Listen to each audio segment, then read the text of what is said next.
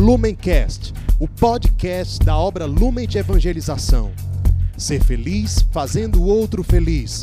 Acesse lumencerfeliz.com.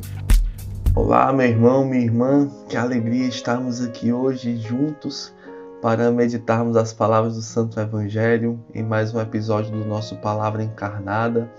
E nesta segunda-feira, dia 5 de abril, né, o início aí das nossas celebrações de Páscoa, desses 50 dias até o domingo de Pentecostes, sete semanas em que nós todos, como igreja, vamos mergulhar no mistério da presença do ressuscitado no nosso meio. Então, para que o Espírito Santo possa nos conduzir né, neste caminho, caminho de salvação, caminho de nos, para nos revestirmos do ressuscitado, como tanto nos ensina o nosso carisma, vamos juntos pedir a presença do Espírito Santo no nosso meio. Vinde, Espírito Santo, encher os corações dos vossos fiéis e acender neles o fogo do vosso amor.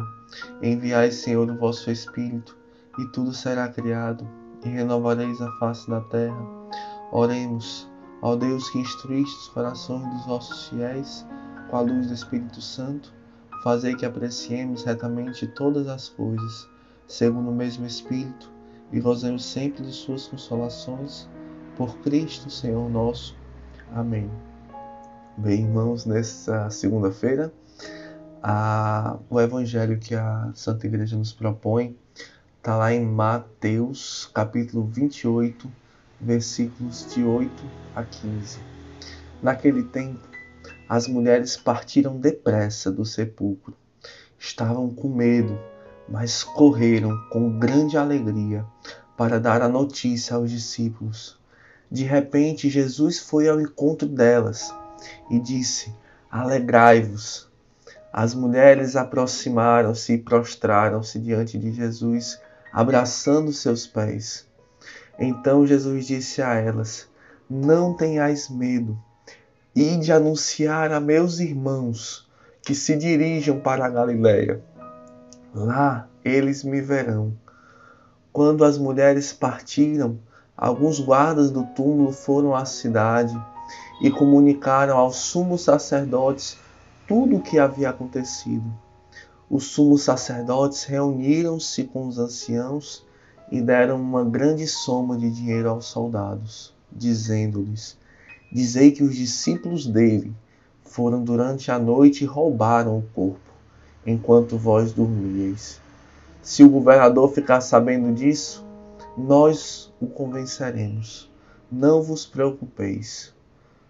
Os soldados pegaram o dinheiro e agiram de acordo com as instruções recebidas. E assim o boato espalhou-se entre os judeus até o dia de hoje palavras da nossa salvação. Glória a vós, Senhor. Bem, irmãos, assim, aqui né, nós vemos um, um relato justamente daquele momento da ressurreição de Cristo. Né? As mulheres ali, algumas mulheres discípulas de Jesus, entre elas Maria Madalena, tinham ido ao sepulcro né, para cuidar do corpo de Jesus, né, ver como estava ali tudo. E chegando lá, virou o sepulcro vazio. Ficaram, mesmo com medo, elas correram, com, falam com grande alegria, já sinal da esperança. Sinal que ali o algo no coração delas, mesmo diante de algo que não necessariamente significava ali a ressurreição, mas o coração delas já ardia e já sentia, e correram apressadamente para dar aquela notícia aos discípulos. E ali, diante daqueles corações abertos, diante daqueles corações disponíveis, é o próprio Jesus ressuscitado que encontra elas e diz, dissipando ali todo o medo, dissipando toda dúvida, dissipando as trevas que vieram desde aquela sexta-feira à noite até esta manhã do domingo. Alegrai-vos, alegrai-vos, sou eu, não tenhais medo e de anunciar aos meus irmãos a boa nova. Eu ressuscitei, eu vivo, né? Então assim é muito forte, muito belo a gente ver essa que é o, este que é o centro da nossa, de toda a nossa mensagem, de todo o Evangelho, Cristo ressuscitou. É como São Paulo fala na sua primeira carta aos Coríntios: se Cristo não ressuscitou dos mortos, vã é a vossa fé. Porque a ressurreição ela mostra que Cristo não era apenas um profeta, um homem bom que morreu. Não, ele é o filho do Deus vivo. Ele é o filho do Deus eterno, ele é o vencedor da morte. Ele ressuscitou e vive para sempre. Ele é o caminho, a verdade e a vida, que ninguém vai ao Pai senão por ele. Ele é a nossa esperança, porque ele ressuscitou como o primeiro de uma multidão de irmãos. E esse é um detalhe importante, né? Neste momento aqui é o primeiro momento do Evangelho em que Cristo nos chama de irmãos. Porque apenas com a sua ressurreição é que nós realmente se aperfeiçoa a obra da salvação e nós nos tornamos irmãos adotivos de Cristo nós nos tornamos participantes da sua morte e participantes da sua ressurreição, portanto, os herdeiros da vida eterna. Então é muito lindo a gente ver aqui Jesus falando: Alegrai-vos, não tenhais medo, e de anunciar aos meus irmãos que se dirijam a Galiléia, lá eles me verão, reunidos como igreja, como um só corpo, eles me verão. Isso é, é lindo, né?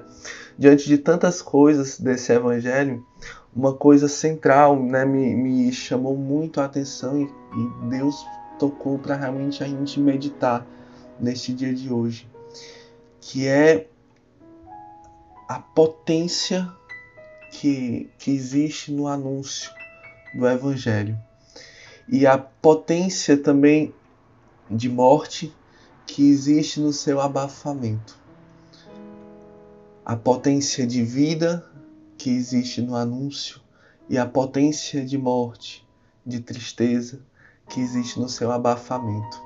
A potência de vida nós vemos nessas mulheres que, mesmo sem entender tudo, correram com grande alegria para dar a notícia aos discípulos e, e são ali visitadas pelo próprio Jesus, encorajadas pelo próprio Cristo e a partir daquele anúncio daquelas mulheres, nós temos todo o desenrolar da história da igreja. Nós temos ali o grande dia de Pentecostes, que está lá nos Atos dos Apóstolos, capítulo 2, em que mais de 3 mil pessoas são convertidas por esse mesmo anúncio. Cristo ressuscitou dos mortos. Vejamos a potência, né?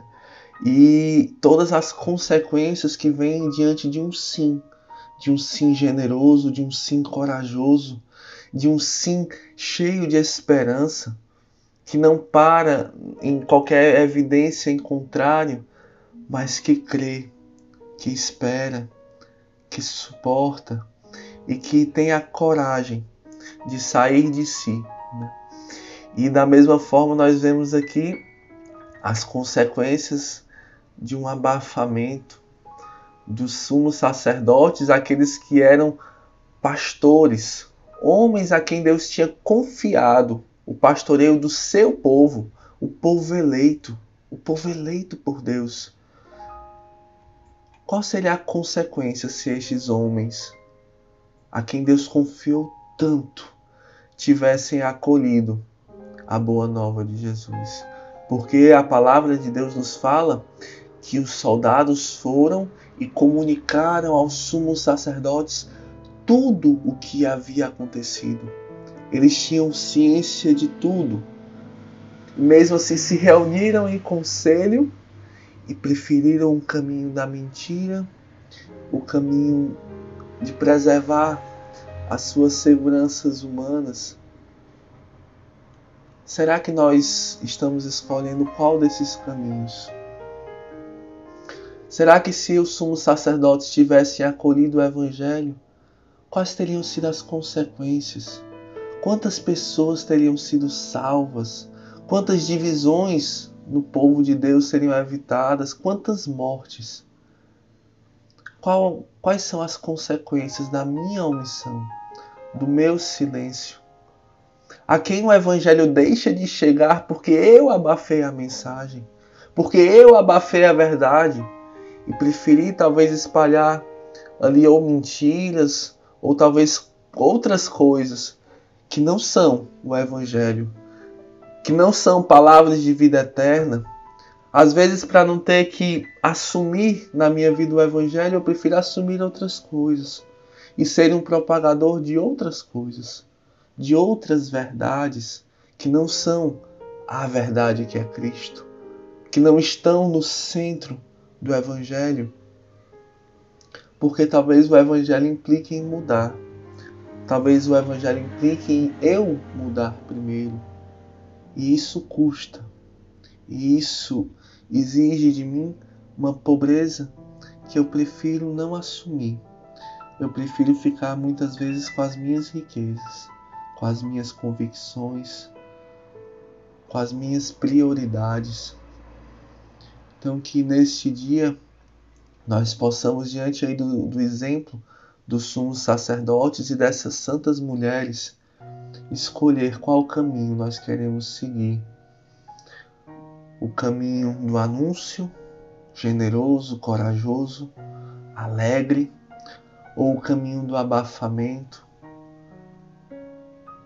que gera morte, que não gera alegria, que gera tristeza, que não gera vida eterna, que gera apenas um conforto, uma acomodação na minha vida. Nós, diante dessa inquietação, né, a gente pode encerrar aqui rezando esta oração que o Papa Francisco coloca no final da encíclica Alegria do Evangelho, pedindo à Virgem Maria que ela venha nos dar esta coragem, esta parresia para saindo de nós mesmos apressadamente, apressadamente, porque nós não sabemos o dia de amanhã. Para amar a Deus, nós só temos o hoje. Peçamos à Virgem Maria esta graça. Virgem Mãe Maria, vós que, movida pelo Espírito, acolheste o Verbo da vida na profundidade da vossa fé, humilde, totalmente entregue ao Eterno, Ajudai-nos a dizer o nosso sim perante a urgência mais imperiosa do que nunca de fazer ressoar a boa nova de Jesus. Vós, cheia da presença de Cristo, levastes a alegria a João o Batista, fazendo-o exultar no seio de sua mãe. Vós, estremecendo de alegria, cantastes as maravilhas do Senhor. Vós que permanecestes firme diante da cruz, com uma fé inabalável e recebestes a jubilosa consolação da ressurreição. Reunistes os discípulos à espera do Espírito para que nascesse a igreja evangelizadora. Alcançai-nos agora um novo ardor de ressuscitados para levar a todos o evangelho da vida que vence a morte. Dai-nos a santa ousadia de buscar novos caminhos para que chegue a todos o dom da beleza que não se apaga. Vós, Virgem da escuta e da contemplação, Mãe do amor, esposa das núpcias eternas, intercedei pela Igreja, da qual sois o ícone puríssimo, para que ela nunca se feche, nem se detenha na sua paixão por instaurar o reino. Estrela da nova evangelização, ajudai-nos a refugir com o testemunho da comunhão do serviço, da fé ardente e generosa, da justiça e do amor aos pobres, para que a alegria do Evangelho chegue até os confins da terra e nenhuma periferia fique privada da sua luz. Mãe do Evangelho vivente, manancial de alegria para os pequeninos, rogai por nós. Amém. Aleluia. Lumencast, o podcast da obra Lumen de Evangelização. Ser feliz fazendo o outro feliz. Acesse lumencerfeliz.com.